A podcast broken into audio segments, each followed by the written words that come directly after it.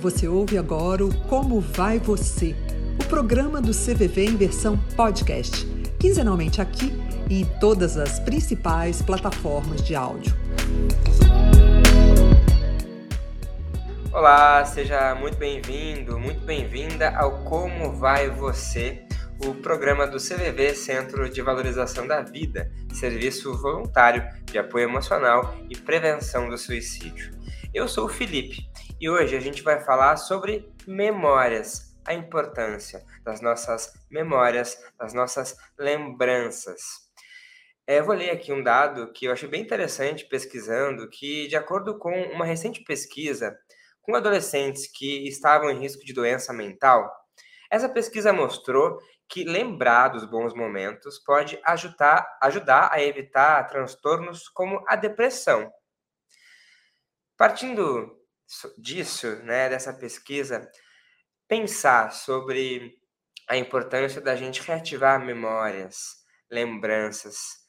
Como isso pode nos fazer bem? Quem nunca se deparou com lembranças de um momento onde a gente viveu no passado com amigos, familiares, momentos que nos remetem sensações tão agradáveis que nos fazem voltar ao tempo e viajar e querer muitas vezes resgatar esse momento experiências da infância, recordações que a gente viveu na adolescência, tempos que não voltam mais, mas que hoje em dia a gente pode usar esses momentos a nosso favor, mas ao mesmo tempo também tentando entender como alguns momentos que a gente lembra ainda nos machucam e nos trazem à tona pensamentos e situações que a gente ainda não conseguiu resolver.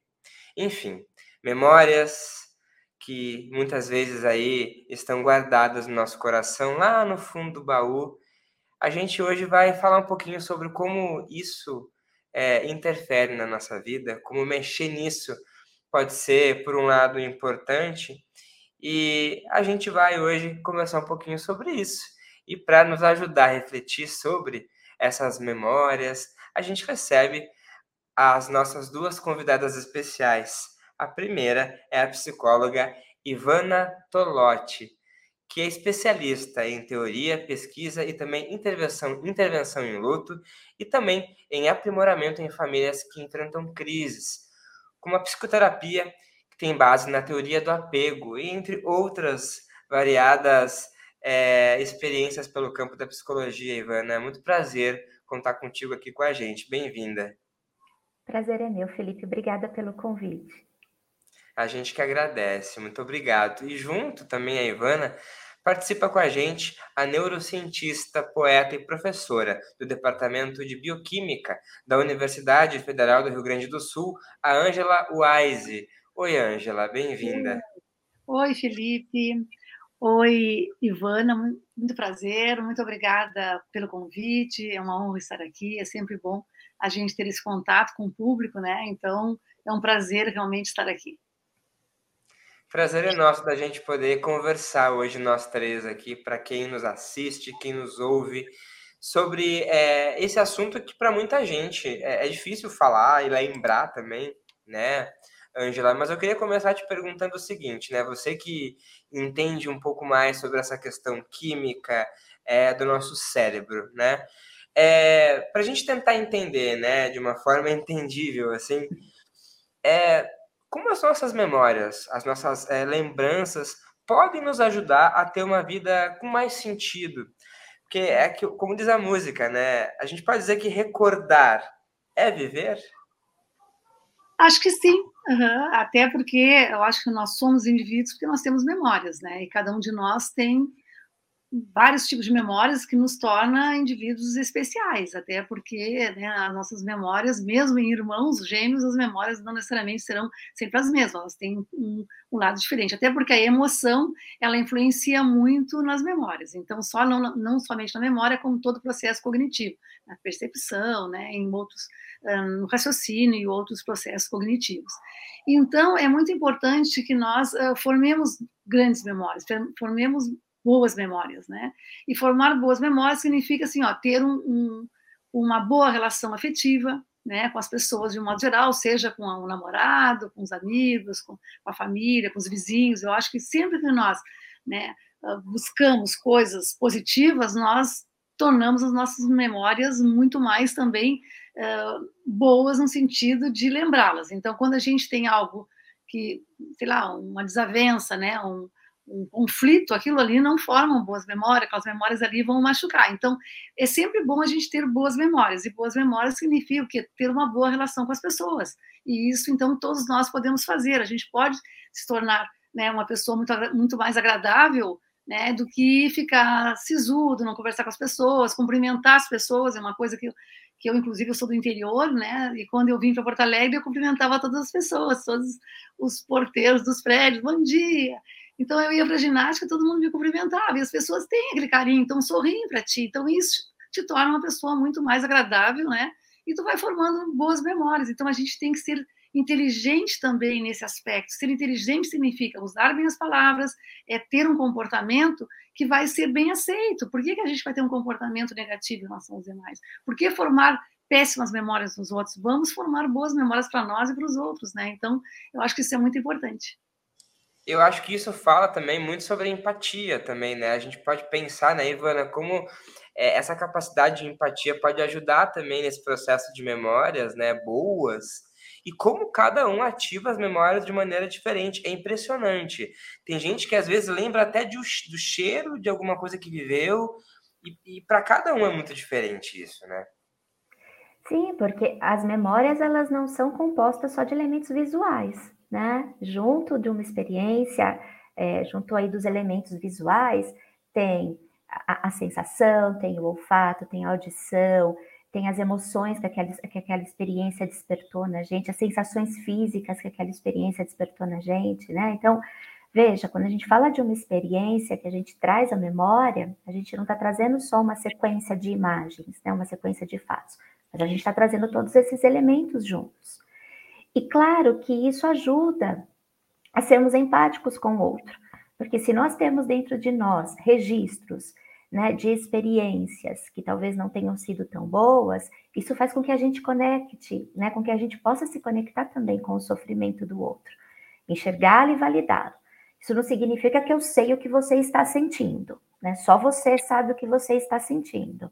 Mas é, por eu poder entrar em contato com as minhas experiências passadas, né, com as minhas vivências, isso faz com que eu também consiga me conectar com você.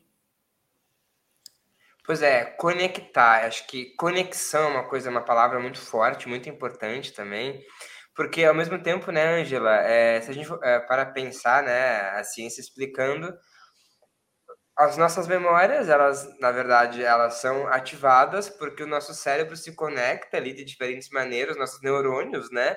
Uhum. Lendo ali muitos artigos, ali a gente entende que a memória, até você me corrija aí, né? Fica espalhada por diferentes partes do cérebro uhum. e como conectar, né? É, como essas conexões nos ajudam a nós sermos humanos mais conectados com outros também. Porque as memórias, ah, nós temos vários ah, dois tipos de memórias, por exemplo, a memória de curta duração, né, e a memória de longa duração. A memória de curta duração é aquela que dura três a seis horas, e a memória de longa duração é aquela que pode durar uma vida inteira, dias e um dia inteiro. E essas memórias, cada vez que nós aprendemos algo, nós temos que consolidar essa memória. Essa memória, então, é armazenada. Ela pode ser armazenada em diferentes regiões cerebrais. Agora, quem evoca essa memória, quem nos faz lembrar, é uma região do cérebro chamada hipocampo. E isso é muito importante, porque, inclusive, essa região cerebral faz com que nós consigamos uh, nos, nos, uh, nos referir, ou seja, nós temos referência. Então, eu não me perco na rua tal porque o meu hipocampo está, graças a Deus, né, está bem, está intacto e ele então está uh, direcionando. Então, as memórias de referência sempre elas dependem do hipocampo o córtex cerebral, etc. Então, as memórias ficam armazenadas em diferentes locais, principalmente no córtex, no hipocampo, e quem evoca, quem uh, faz com que a gente lembre que a evocação da memória é o hipocampo. E esse hipocampo, ele sofre ação de outras regiões cerebrais, como, por exemplo, o córtex pré-frontal, que é a região do cérebro que, amadure, que ela vai ficar, uh, ela vai amadurecer completamente mais ou menos aos 22 anos. Então, não cobre muito dos jovens aí, porque o, o nosso córtex, o córtex cerebral, que é a região do, do cérebro, que é o nosso juízo, né? que é a região que vai uh, controlar, muitas vezes, e tem senso crítico, ela uh, controla muita, muitas vezes aquilo que tu vai evocar. E isso vai estar completamente desenvolvido mais ou menos lá aos 22 anos de idade. Então, o nosso cérebro, ele amadurece, ele vai começa a, é, começa a amadurecer né, lá no, na gestação, vem vindo toda a fase na infância, depois na fase adolescência, até chegar à fase adulta. Aí depois também não tem desculpa que realmente nós já estamos com o córtex pré-frontal completamente amadurecido. Então, essas, uh, essa formação de memória depende também de síntese proteica, né? São mecanismos bastante complexos envolve muitas regiões cerebrais e envolve os neurônios. E como é que um neurônio fala com outro neurônio, né? É através de sinapses, é através de neurotransmissores. Então, são liberados neurotransmissores, como vocês a maioria conhece, que é a serotonina, por exemplo, a dopamina.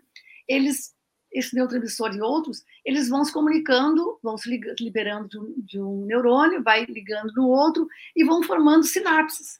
E essas sinapses, então, são muito importantes para os processos de consolidação e todos os processos de memória, tanto da aprendizagem, quanto a consolidação, quanto a evocação da memória. Em alguns momentos começa também a síntese proteica, né? Que aí já vai é um processo de memória de longa duração. Então, aquilo que nós armazenamos por muito tempo depende também de uma síntese proteica.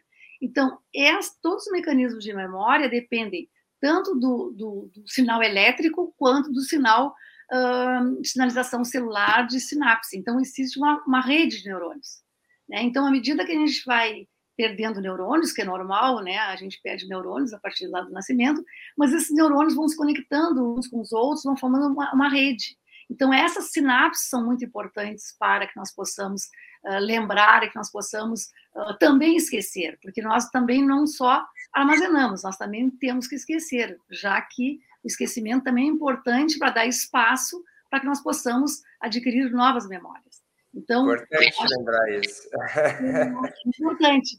Até Nietzsche falou, né, que é Nietzsche, né, que é o grande filósofo, ele falava sempre que é, é que sejam bem-aventurados, que o esquecimento tem que ser bem-aventurado, uma vez que é importante que nós conseguimos é, esquecer né, as coisas negativas. Então, é importante também, não só as negativas, também aquilo que não tem importância.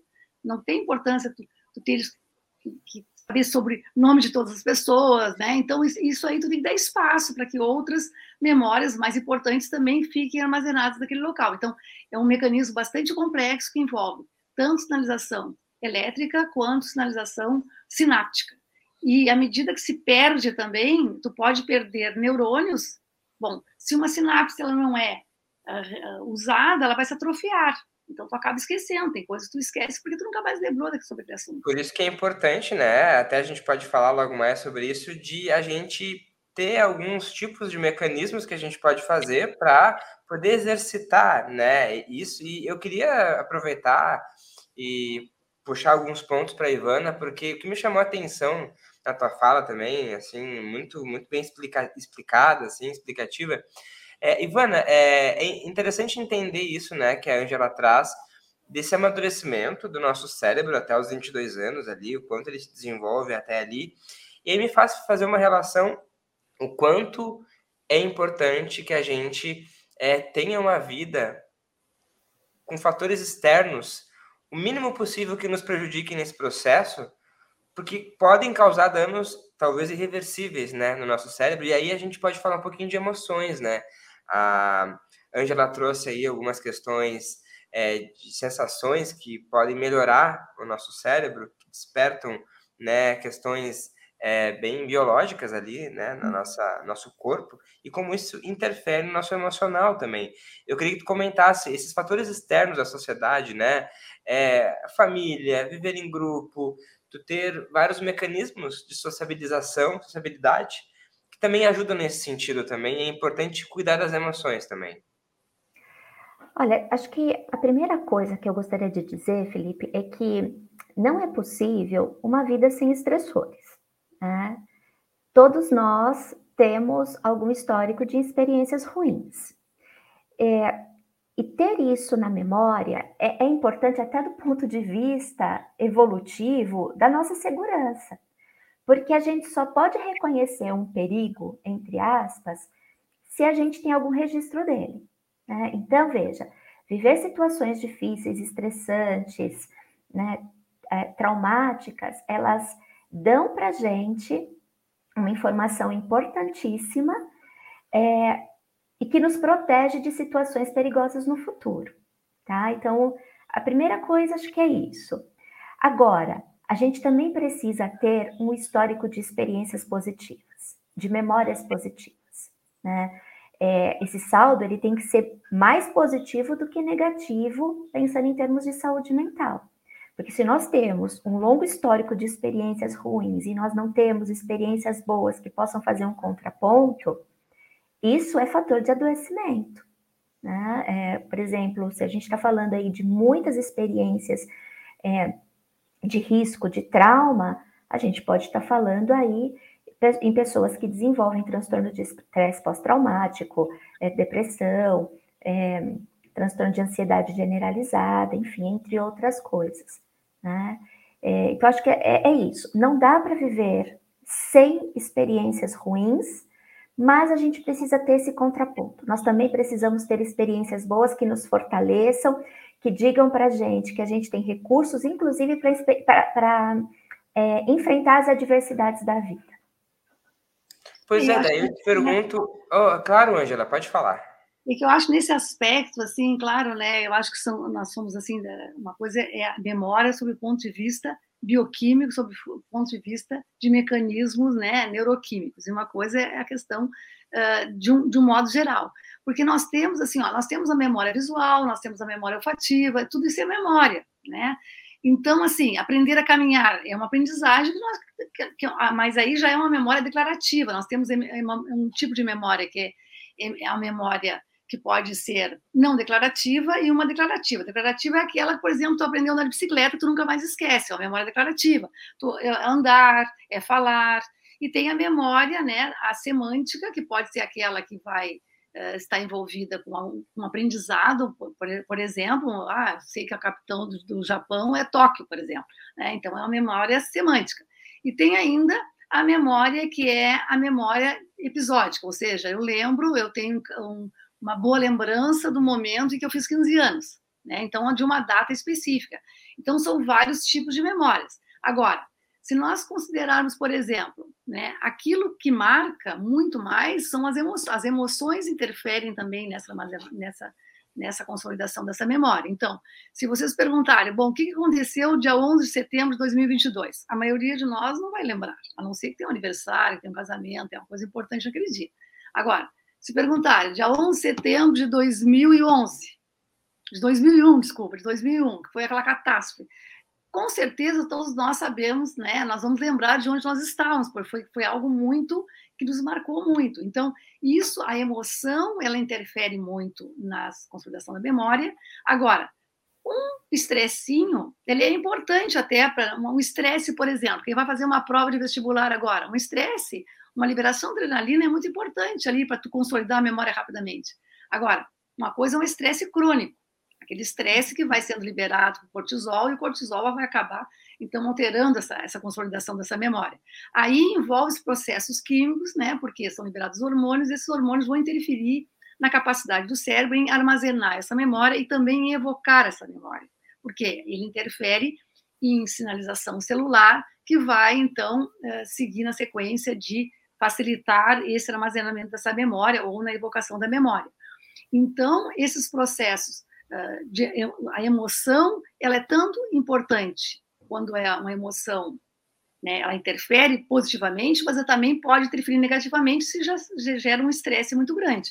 E como a Ivana comentou, é importante que nós tenhamos memória, senão nós não teríamos, nós não sobreviveríamos, né? Evolutivamente isso é muito importante. Então as pessoas, bom, então eu vou atravessar a rua sem olhar e eu vou acabar sendo atropelada. Então isso é memória. Eu olho para os lados porque alguém me ensinou, né? Lá na memória está escrito, bom, se tu não olhares, tu vai ser atropelado. Então, são esses fatores que são importantes. E eu acho que uma outra coisa assim bastante importante também é que existe a memória que é que ela é voluntária, né, que é aquela que, por exemplo, eu vou ler, eu estou estudando e eu quero fazer a prova amanhã, existe aquela memória também involuntária, que tu deita, deita e tu lembra daquilo ali, tu não tem, tu não tem como controlar, assim como tu não tem como controlar o teu peristaltismo, né, o teu, teu batimento cardíaco, porque são involuntárias, aí envolve, envolve muito mais aí a área da, da isso que eu queria aproveitar e perguntar até, porque era uma, uma questão, porque, né, é, Ivana, também, é, quando a gente não quer, né? O que, que a gente faz quando a gente não quer ter uma lembrança que nos traz uma angústia, né? E nos provoca sensações, assim. É, porque tem o lado, né, da gente reativar essas lembranças para elas é, serem, de certa forma, é, é, modificadas, assim, né? Transformadas, mas, por outro lado, eu não quero mais aquilo para mim. Ressignificadas, né? Eu acho que tem certos em certos limites eu consigo ressignificar, mas aquela outra parte eu não quero mais lembrar. Eu consigo fazer isso de alguma maneira? Será? Com a psicoterapia, talvez? Olha, eu não sei o que a neurociência tem a dizer pra, sobre isso. Eu vou te falar sobre a psicologia. Né? Eu não sei se a gente apaga as nossas experiências. Né? Não sei se a gente consegue apagar as nossas memórias.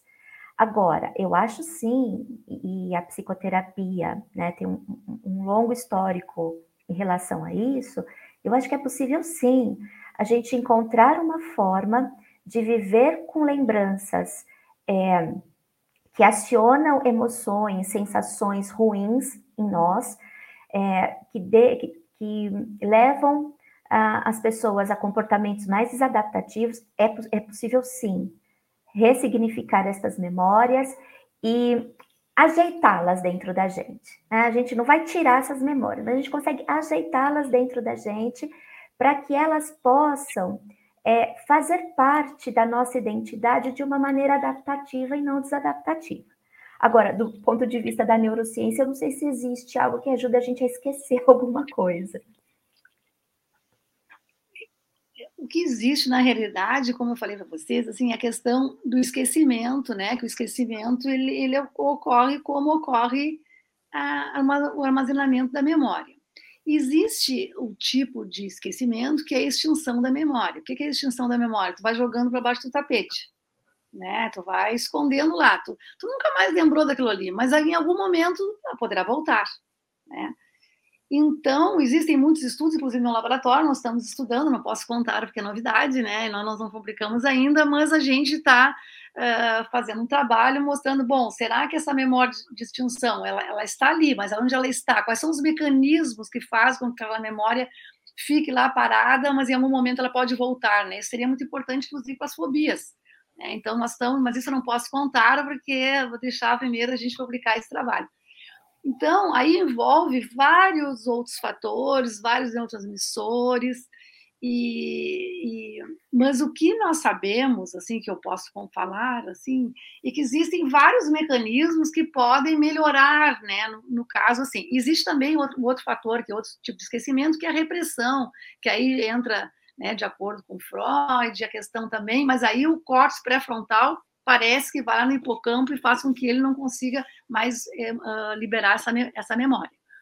Mas um dos fatores muito importantes que todos nós podemos fazer, como, como a Ivana comentou, a psicoterapia é uma, é uma das alternativas, outra meditação é muito importante, uh, a música, a música é muito importante porque ela vai, né, ela vai mexendo também com as tuas emoções e mexendo com as tuas emoções positivas, isso aí também vai diminuindo o estresse e como, como nós comentamos, o estresse agudo não tem tanto problema, mas o estresse crônico ele vai levar a um, a um, dano neuronal, né, que não só leva a, a alteração na, na, memória, mas em outros tipos de doenças que podem ocasionar.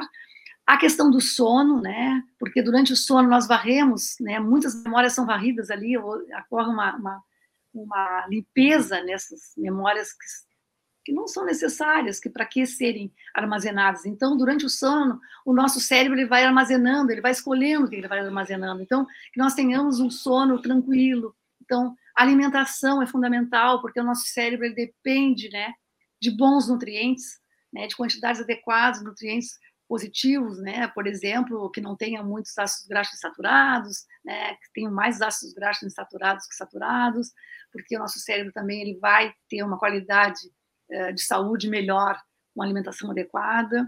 O exercício físico também é outro fator muito importante, porque o exercício físico, né, seja ele aeróbico ou anaeróbico, porque se sabe que o, músculo esquelético libera substâncias que não se sabe como chega ao cérebro e façam que aumente a neurogênese, que é um fator que eu gostaria de comentar, porque aquela ideia de que nós uh, não, não, sintetizamos novos, novos neurônios, isso não é verdade. Nosso cérebro pode, durante toda a vida, formar novos neurônios.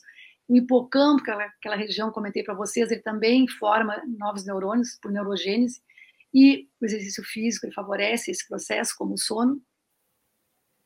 Então, uh, são vários fatores, e uma outra coisa muito importante também é que o exercício físico, né, ele é capaz de aumentar o fluxo sanguíneo cerebral em todos os tecidos, e com isso aumenta também tanto a plasticidade sináptica. Então, como é que esses neurônios eles se conectam? Então, essa ela, ela reforça essa plasticidade sináptica e com isso fortalece então também as memórias. Então, são fatores importantes com a psicoterapia, porque cada vez que tu lembra, por exemplo, tu vai comentando sobre aquele assunto, vamos supor um trauma que tu tenha, né? Cada vez que tu comenta, né, na psicoterapia, né, como a Ivana deve, né, Ivana na área dela, mas vou comentar assim brevemente, a pessoa vai, vai conversando, ela vai, ela vai elaborando aquela, aquela seja, seja uma perda, seja o que for. E com isso, isso é muito importante, porque tu vai tocando aquela memória e tu vai faz, tornando, porque cada vez que tu tem uma, uma memória armazenada, se o assunto é mais ou menos similar, o, o, o organismo vai, o hipocampo vai mexendo naquela sinapse ali, vai reforçando e vai modificando um pouco. Ocorre uma modificação dessas sinapses. E aí tu vai vendo com o tempo coisas diferentes. Por isso que é importante a questão da psicoterapia, né? Agora e, Angela, e, e, e, muitas vezes esse processo de fala, né, que a própria psicoterapia permite também, é daqui a pouco, né, Ivana, você começa a ir falando e falando, e daqui a pouco você acaba falando sem ter, é, muitas vezes, ser organizado para falar, porque a memória ela é reativada, parece que sem querer, você vai ali e fala. E eu queria que tu comentasse um pouco sobre isso que a Angela falou também, porque, por outro lado, também existem algumas formas de a gente poder desbloquear, né? É, essas memórias e isso também nos ajudar nesse processo também, o próprio luto também, porque até que ponto a gente é, é saudável a gente é, conseguir lembrar e trazer lembranças daquela pessoa que partiu também, porque aí a gente já entra numa outra questão do processo de luto também. Bom, sobre a primeira pergunta, né? Como é que a gente desbloqueia algumas memórias? É, eu penso que a terapia é um ambiente seguro para se fazer isso. É na construção do vínculo, é na construção de um ambiente de segurança, de confiança, em que a gente vai dando possibilidade para aquela pessoa que está ali conosco é, se sentir minimamente assegurada para acessar essas memórias sem que ela se desorganize com elas. Então, é, não é um trabalho imediato, é um trabalho mesmo de médio e longo prazo, né? Porque é, construir essa relação de confiança e esse ambiente seguro, a gente não faz rapidamente. Sobre o luto, se é saudável a gente buscar lembranças da pessoa que a gente perdeu, eu diria que não é, não tem outro caminho. A gente não apaga a relação que a gente viveu. A gente não apaga o vínculo que a gente construiu, né? E eu, eu tenho a impressão de que é pelo vínculo, é pelo amor é, que nós compartilhamos com aquele que partiu, que a gente consegue atravessar a dor que é perder essa pessoa, né? É, claro que muitas vezes, principalmente nos lutos traumáticos, existem memórias extremamente dolorosas associadas à perda. E aí nós vamos trabalhar com essas, né, com essas é, lembranças especialmente dolorosas, para que elas possam ser integradas né, na história de vida dessa, dessa pessoa, na sua história de perda, é, que elas sejam dessensibilizadas. Eu não vou apagar a história, eu não vou mudar a história, mas que a gente possa acessar essa história sem a carga emocional que ela ativava é, no início. Né? E aí sim, aí que a gente pode é, ficar com, aquilo, com o que o vínculo tinha de, de mais gostoso, de melhor, né, que era o amor, as boas memórias, as, as, as grandes histórias que a gente compartilha com aquele que se foi. E eu acho que daí a gente pode falar de um luto que não necessariamente tem a ver, né, Ivana, com uma perda uh, relacionada à morte também, né? Uhum.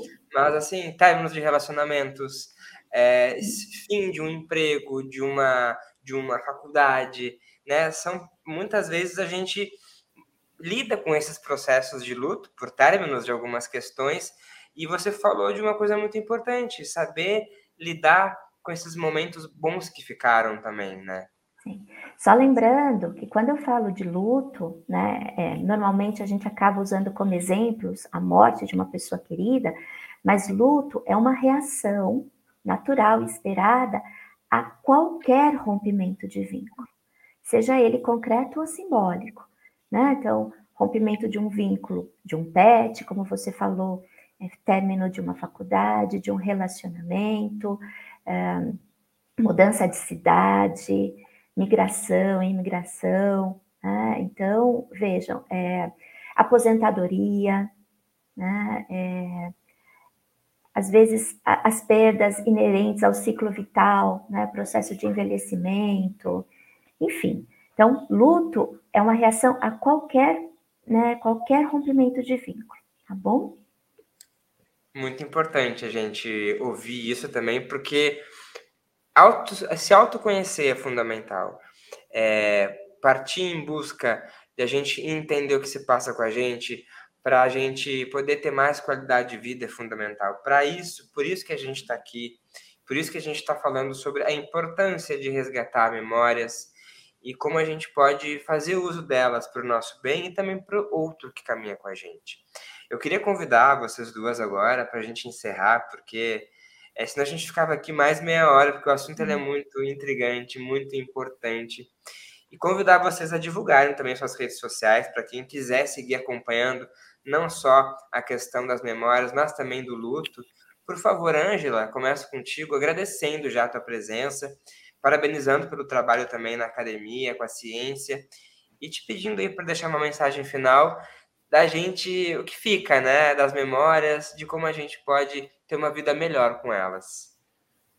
Muito obrigada, Felipe. Foi realmente foi uma honra estar aqui. Eu acho que é muito bom nós podermos divulgar aquilo que nós fazemos para a sociedade. Eu acho que a ciência é algo apaixonante. Eu gostaria aqui de chamar atenção sobre isso, assim, a importância, o quanto é bom estudar, né? Eu acho que ter, formar, eh, ter boas memórias nesse aspecto, né, de, de, de ser bastante estudioso, eu acho que isso vai facilitar, inclusive, as perdas futuras lá na aposentadoria, como a Ivana comentou, por exemplo, eu olhar para trás e ver a tua trajetória. Eu acho que isso, o estudo, ele é fundamental, eu acho que estudar é bom, é bonito, e é o que nos torna, assim, diferenciados, né, no sentido de podermos, né, argumentar. Eu acho que usar as palavras corretas. Então, se nós estudarmos, né, nos, nos apaixonarmos por aquilo que nós estamos fazendo, com certeza nós teremos uma vida melhor.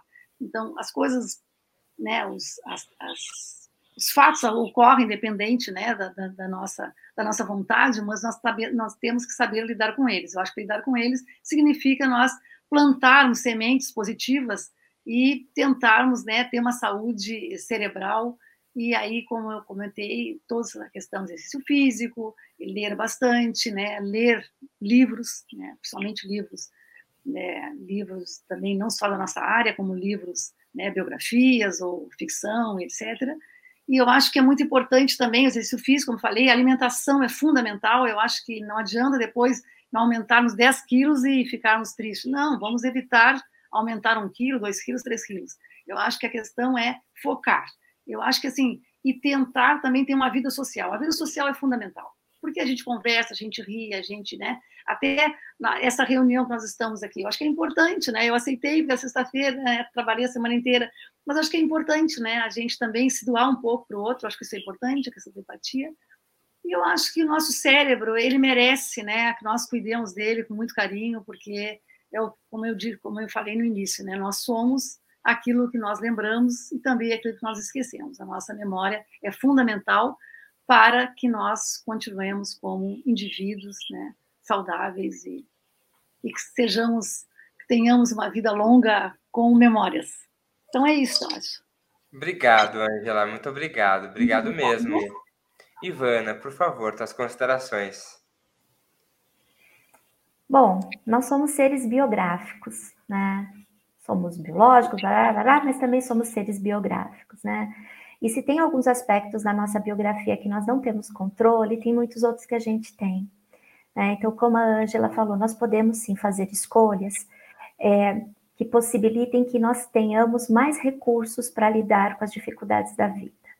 E eu vou aqui, a Angela já falou de vários, eu vou falar aqui dos vínculos, da importância de nós é, cultivarmos vínculos afetivos significativos, vínculos que nos façam bem, vínculos que agreguem a nossa vida, né? Porque é, além de fortalecer a nossa rede de apoio, além de, de, de fazer com que nós não, não nos sintamos sozinhos na vida e, e, e sozinhos diante das dificuldades, é, isso libera inúmeros hormônios, neurotransmissores dentro da gente que, né, que é, compõe essa nossa sensação de bem-estar. E com toda certeza, isso vai facilitar quando a gente estiver diante de algum desafio.